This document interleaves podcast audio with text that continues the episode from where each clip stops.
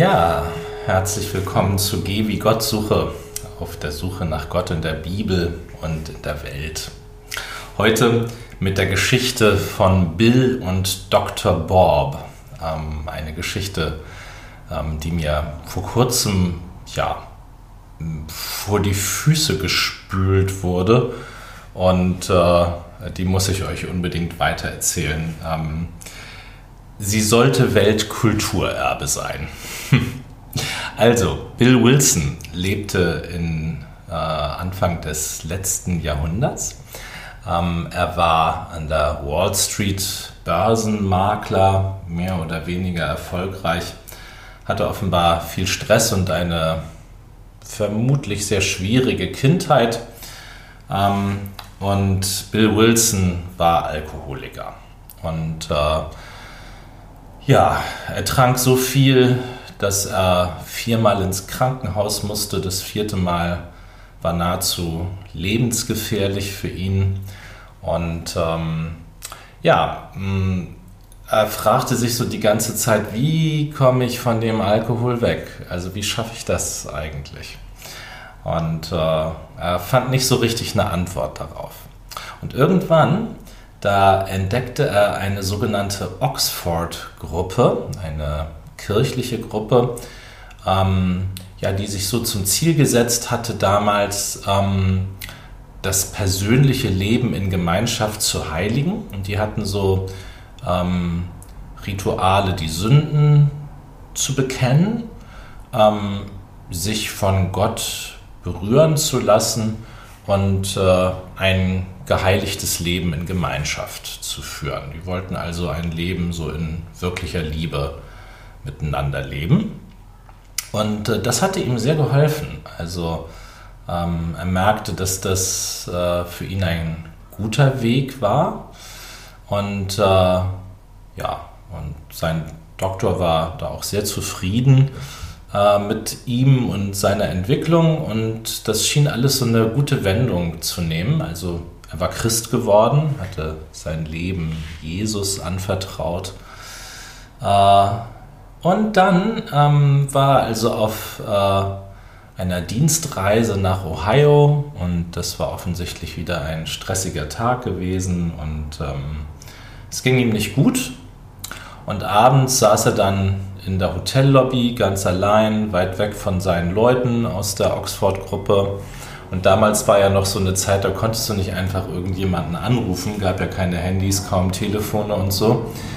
Ähm, und äh, die Überlieferungen, was da ganz genau passiert ist, die gehen ein bisschen auseinander. Ich sage euch jetzt die Version, die mir bekannt ist. Äh, und äh, im Endergebnis sind sie aber alle gleich, das werdet ihr gleich merken. Ähm, und zwar ähm, kam er dann auf die Idee, ich muss jetzt unbedingt mit jemandem sprechen, äh, sonst schaffe ich das hier nicht. Sonst lande ich an der Bar und äh, dann kriege ich einen Rückfall und ich weiß, was dann auf mich zukommt. Das, das nimmt dann kein gutes Ende. So, und dann hat er also den Pastor vor Ort angerufen und hat ihm gesagt, hallo, guten Tag, ähm, ich brauche jetzt dringend jemanden zum Reden, sonst wird dieser Abend für mich nicht gut ausgehen. Es war spät abends und äh, der Pastor sagte dann, ja, ach Mensch, also ich bin jetzt auch nicht der Richtige dafür. Ähm, das, das klingt irgendwie klinisch, Sie müssen wahrscheinlich mit dem Doktor reden. Ne? Und dann gab er ihm also die Nummer äh, von Dr. Bob ähm, und äh, ja, dann äh, sagte Dr. Bob, aber ja, also das geht nicht, das ist ja, gar, ist ja jetzt gar keine Praxisöffnungszeit, also ich arbeite doch nicht nachts und so, das geht doch gar nicht.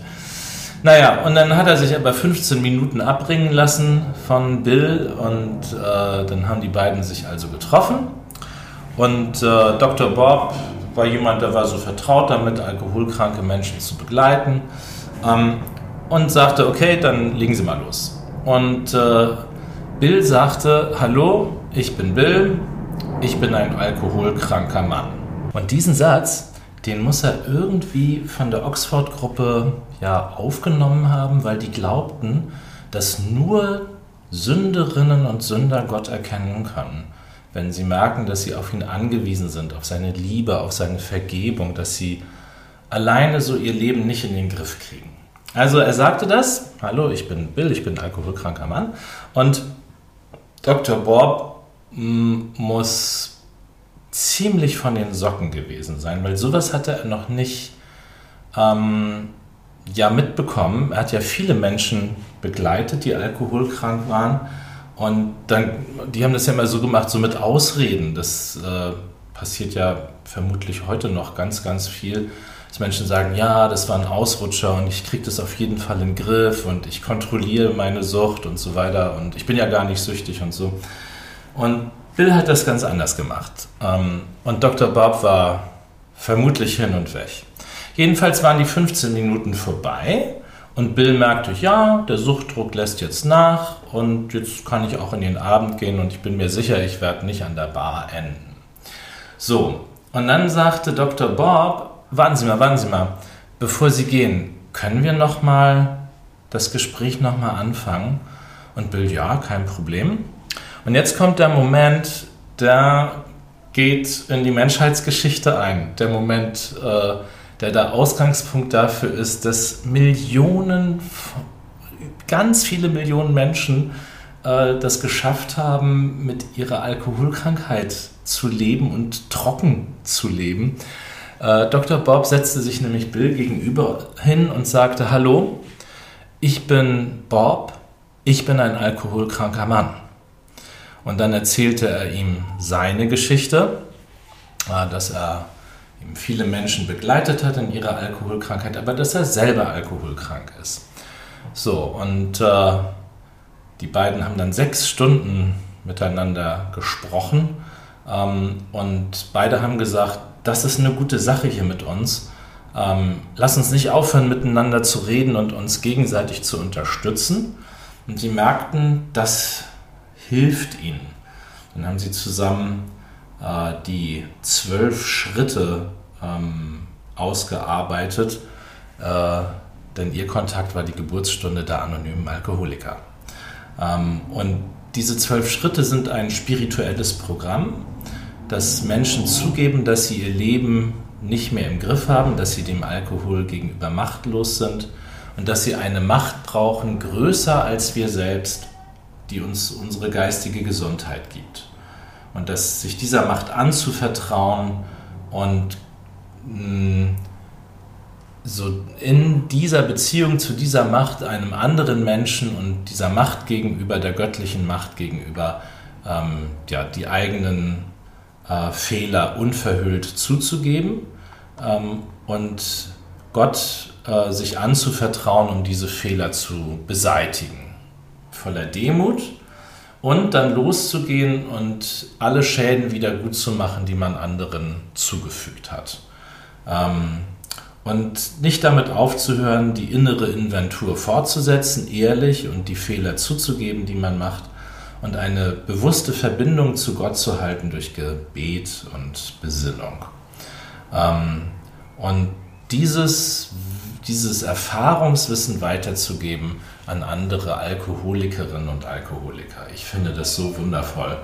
Ähm, und äh, ja, daraus ist ja, wie ihr vermutlich wisst, eine weltweite Bewegung entstanden. Bill Wilson war es wichtig und Dr. Bob war es auch wichtig, ähm, dass die beiden jetzt nicht so in den Mittelpunkt gerückt werden, sondern dass die Bewegung sich selbst trägt und lebt durch ihre spirituellen Prinzipien. Und das tut sie ja bis heute. Ähm, und die anonyme Alkoholiker tragen sich selber. Jede Gruppe trägt sich selber, auch finanziell. Die nehmen gar keine Spenden an, um nicht abhängig zu werden. Ähm, ja, und äh, ich finde, das ist äh, einfach ein spiritueller Weg, der mir gibt da sehr viel, mich mit dem vertraut zu machen. Ähm, Im Sinne von mein Leben Gott anzuvertrauen und ähm, mich ihm hinzugeben und seiner, ähm, seiner Liebe. Und so heißt es ja in der Bibel, ne? Gott ist Liebe. Und wer in der Liebe bleibt, der bleibt in Gott und Gott in ihm. Und er nimmt die Sünder an. Ja. Halleluja. das finde ich einfach großartig und hoffe, dass es dir genauso viel gibt wie mir davon erfahren zu haben jetzt. Ähm, und dass es dir Kraft gibt, gnädig zu sein mit dir selber, selber ehrlich zu sein mit dir und den anderen und äh, ja, dich in Demut Gott anzuvertrauen und Schaden wieder gut zu machen, wo du einen, ja, jemandem geschadet hast und selber die Verbindung zu Gott ja, zu pflegen und zu halten. Ja, wenn du dabei Begleitung suchst oder brauchst, dann komm doch in deine Kirche. genau, das war Geh wie Gott suche auf der Suche nach Gott in der Bibel und in der Welt.